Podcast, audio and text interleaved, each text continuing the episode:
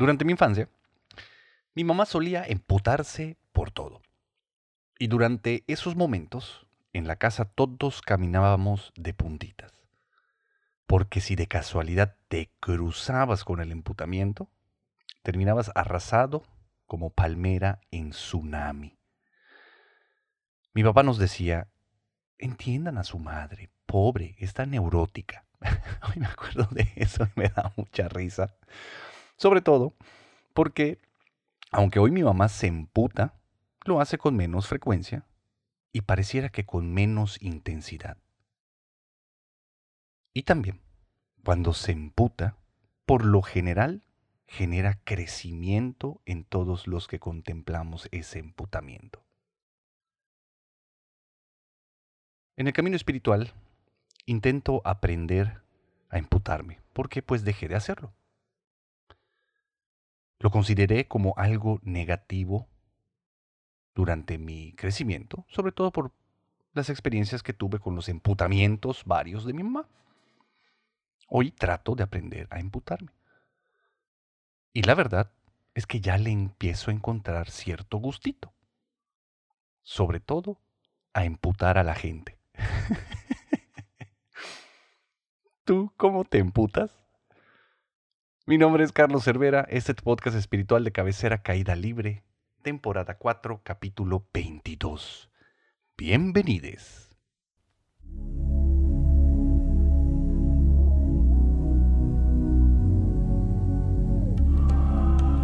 Bienvenidos todos a su podcast espiritual de cabecera, donde en medida de lo posible compartimos las enseñanzas, las experiencias y el acompañamiento de manera espontánea, en caída libre.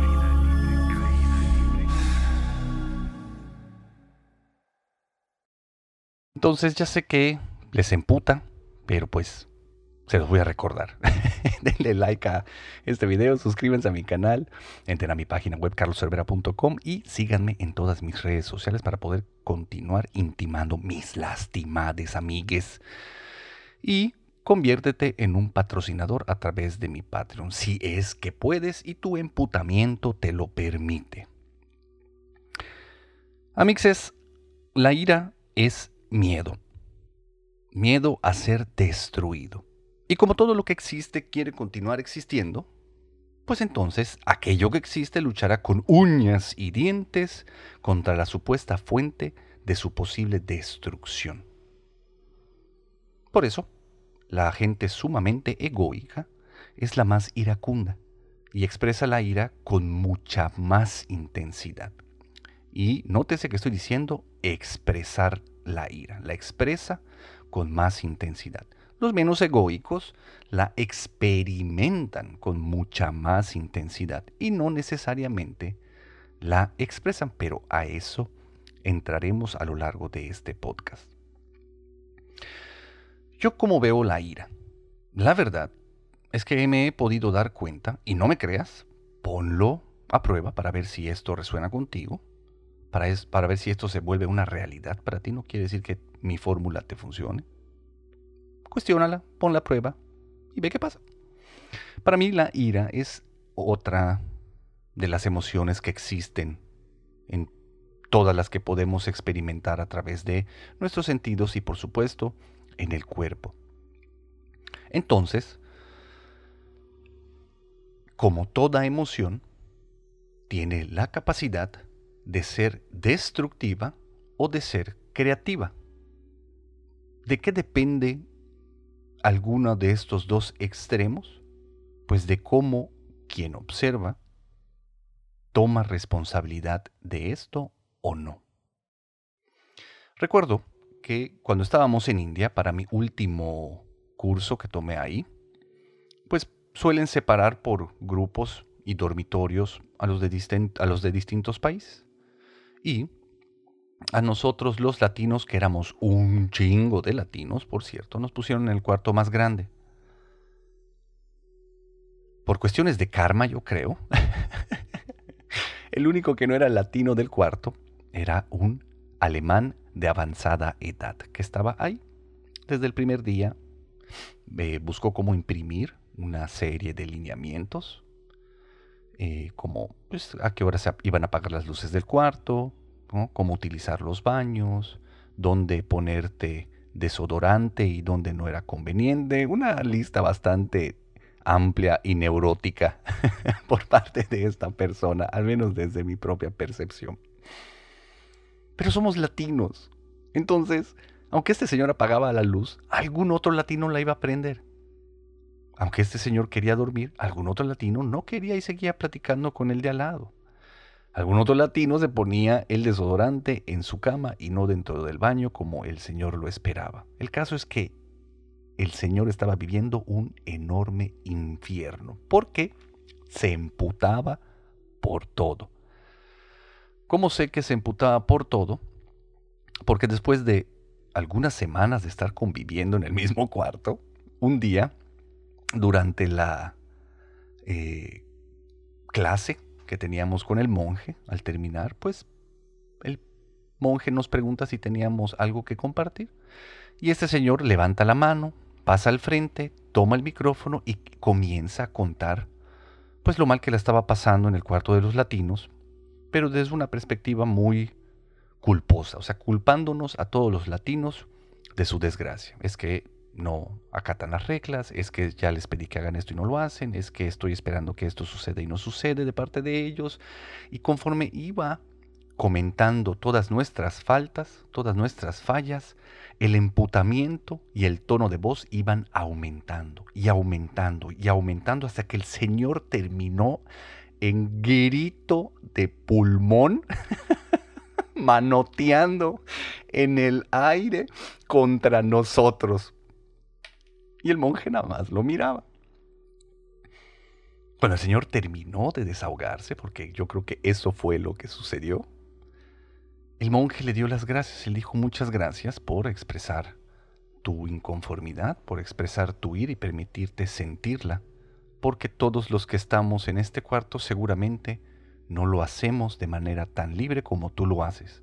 Y date cuenta, gracias a que expresaste toda esta ira, la bocina ya no está fallando, porque estuvo fallando durante toda la clase, metiendo ruido, un ruido extraño como de cuando, cuando se pelan los cables, ya sabes, y suena muy desagradable al fondo. Cuando el señor terminó de hacer su, su, su expresión de búsqueda de justicia, la bocina ya estaba arreglada.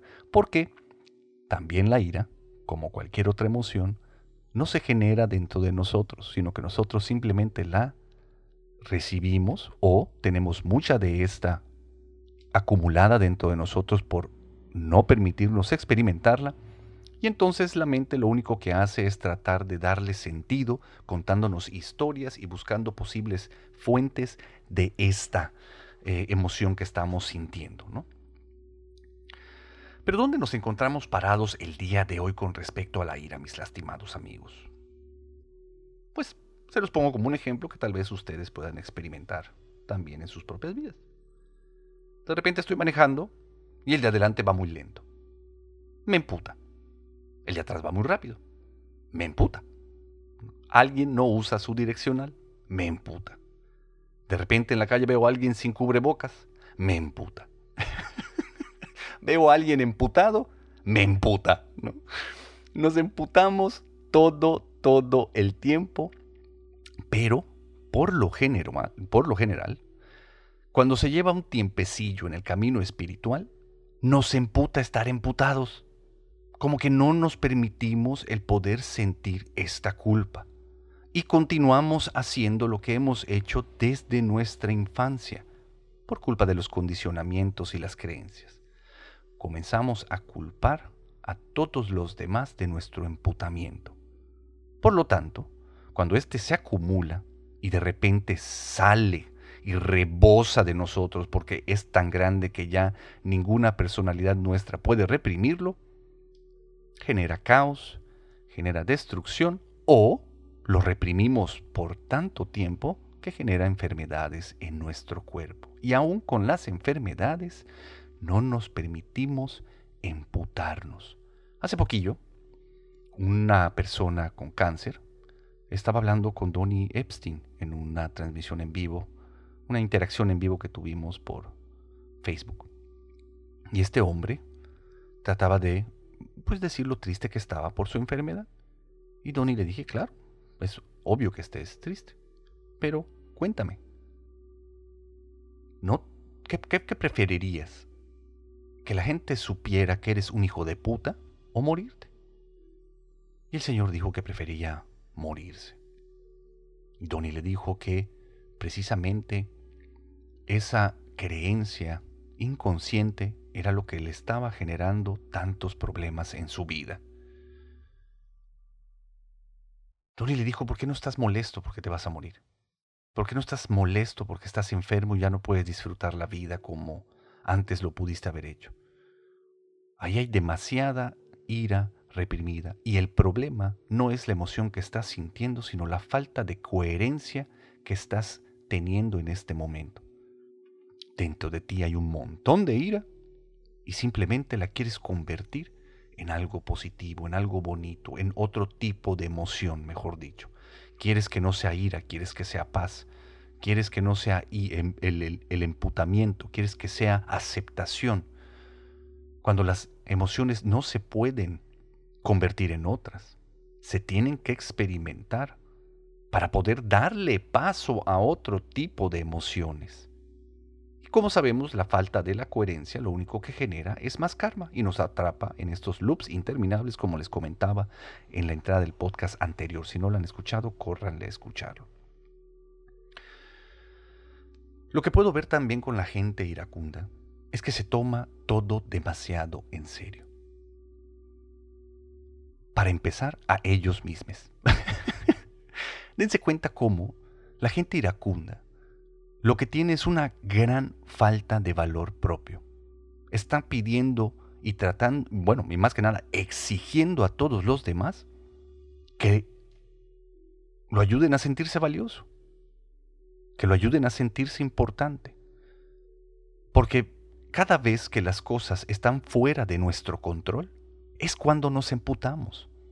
Queremos controlar absolutamente todos porque el no tener control sobre las cosas nos hace sentir nada, nos hace sentir insignificantes, nos pone en una enorme vulnerabilidad.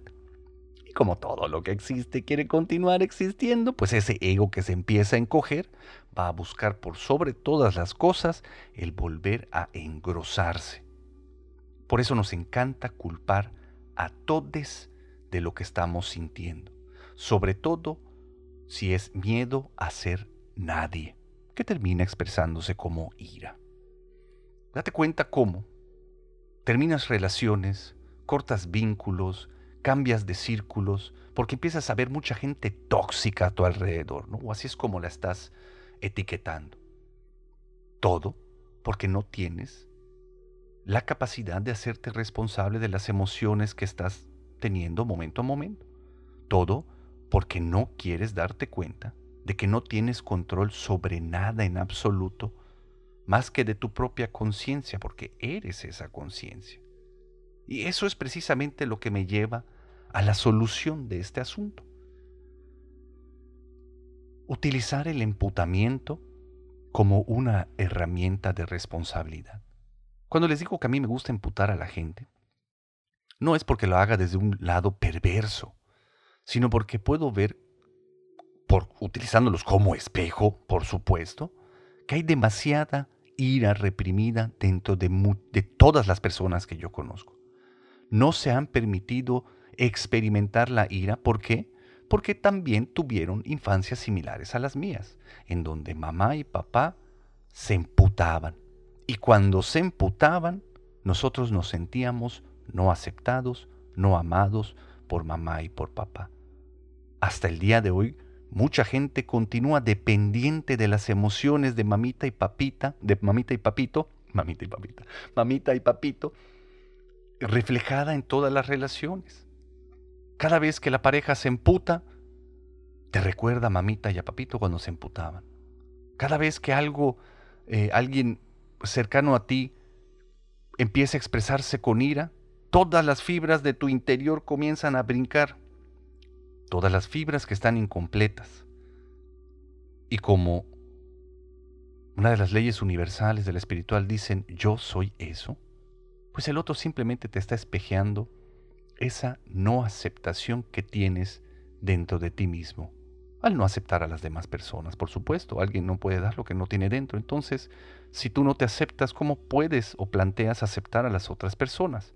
Por eso vives en una enorme incoherencia, porque no quieres ser coherente con lo que sientes, con lo que dices y con lo que haces en el aquí y en el ahora. Y te atrapas en esos loops interminables. Necesitamos hacernos responsables de todas nuestras emociones, empezando por la ira. Tomar esa responsabilidad y ver que precisamente la ira está dentro de mí, que se ha ido acumulando a lo largo del tiempo sobre todo por mi necesidad de sentirme valioso, por mi necesidad de controlar todas las cosas que están pasando allá afuera. Y eso precisamente es lo que me desempodera, porque inmediatamente comienzo a culpar. Entonces deja de culpar.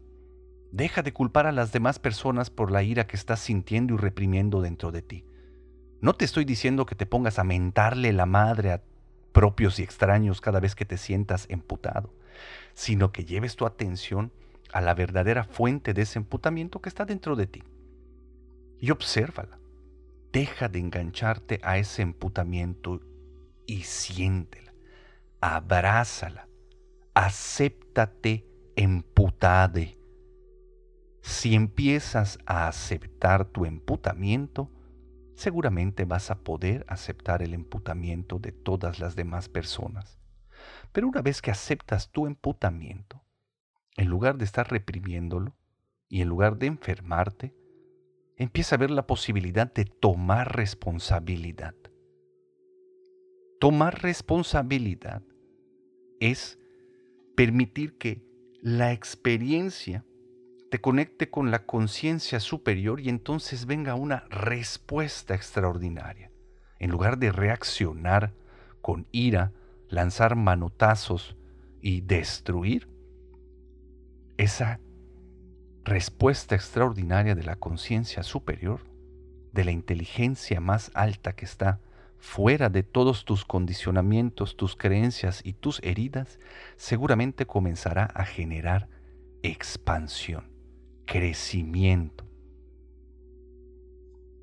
La indignación, mis lastimados amigos, como fuente de energía, ha generado grandes, grandes cambios a lo largo de la historia.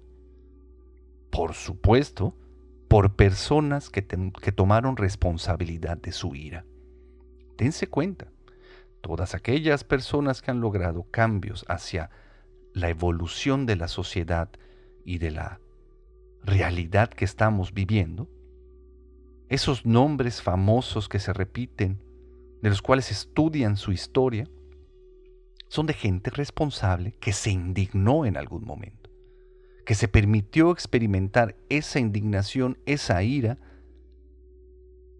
y actuaron en consecuencia. Se quedaron coherentes con lo que estaban sintiendo, pero desde la responsabilidad. Y entonces todas esas respuestas extraordinarias que sucedieron a través de ellos nos trajeron la realidad que tenemos el día de hoy. Todo el tiempo la gente llega conmigo, llena de ira, y empieza a contarme una retaíla de pruebas de por qué la gente le tiene tirria y coraje, de por qué la pareja no es suficiente, de por qué los hijos son unos culeros, de por qué sus padres han sido lo peor que les ha pasado, culpando a todos de la falta de valía que sienten dentro de ellos. Paradójicamente, llenos de ira, se sienten víctimas, se sienten como las, las personas más pobrecitas del universo, cuando no se dan cuenta de que toda esa ira acumulada es un chingo de energía potencial para generar creatividad, que si se encamina hacia la expansión, estaría trayendo futuros inimaginables para cada uno de ellos, incluso para ti mismo. Entonces, para resumir todo esto sobre la ira, estoy aprendiendo nuevamente a poder emputarme mis lastimados amigos. Llevo muchos años en el camino espiritual y el no permitirme experimentar todas las emociones no es más que ego espiritual. El creer que tengo que estar todo el día ecuánime, tranquilo, sonriente y amoroso es una mentira. Es tratar de ir del peor de los egos al mejor de los egos. Entonces, permito que las cosas me afecten. Permito que las cosas se salgan de control. Quiero cosas nuevas en mi vida, quiero pedos más grandes, quiero aventuras más complicadas que me den la oportunidad de experimentar todas las emociones y entre ellas el emputamiento. y me encantaría que eso sucediera también contigo. Que dejáramos de culpar a los demás y de culparnos a nosotros mismos por sentir ira. Para que entonces, en lugar de expresarla de manera destructiva, respondamos de manera creativa. ¿Se imaginan cuántos cambios habrían en todos los sistemas existentes si utilizáramos la indignación como fuente para el cambio? Puta. Claro que sí se lo imaginan.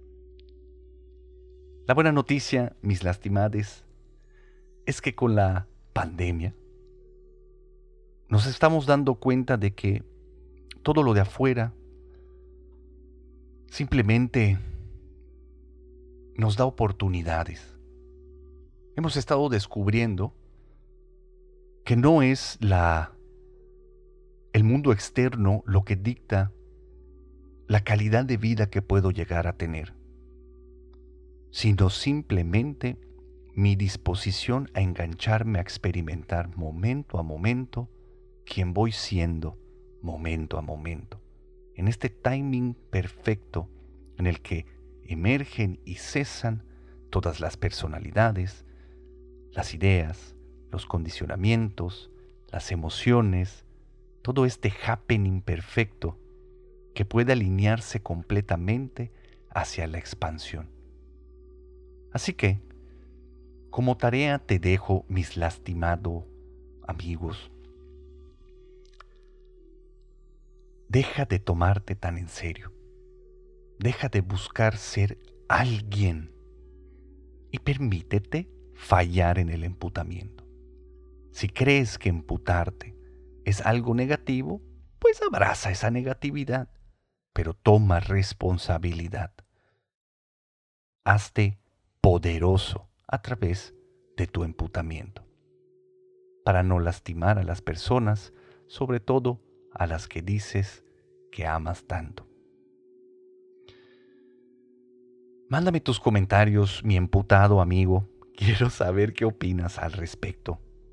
Estoy seguro de que este va a ser un tema bastante controversial, porque la inercia, la cultura y la sociedad, y sobre todo la moral, castiga mucho el, el emputamiento. Pero las historias tienen dos partes siempre. En este plano hay dos extremos de todos los fenómenos. Entonces la ira, así como puede ser sumamente destructiva, puede ser sumamente creativa. Y experimentar todas las emociones que hay disponibles para nosotros, lo único que van a traer es una enorme dicha. Escríbeme, comenta en este video o a mi correo yo soy arroba carloscervera.com. Y eh, para cerrar, quiero decirte que hoy me traen mis libros impresos. Imprimí mis libros y están a la venta. Si te interesa alguno de ellos, alcánzame. Y con mucho gusto lo vamos a ir resolviendo. Bendigo enormemente tu existencia y te amo profundamente. Nos vemos muy pronto. Bye. Este podcast fue patrocinado por un chingo de gente chingona. Los amo profundamente y bendigo enormemente su existencia. Muchas gracias por todo. Este podcast ya se acabó.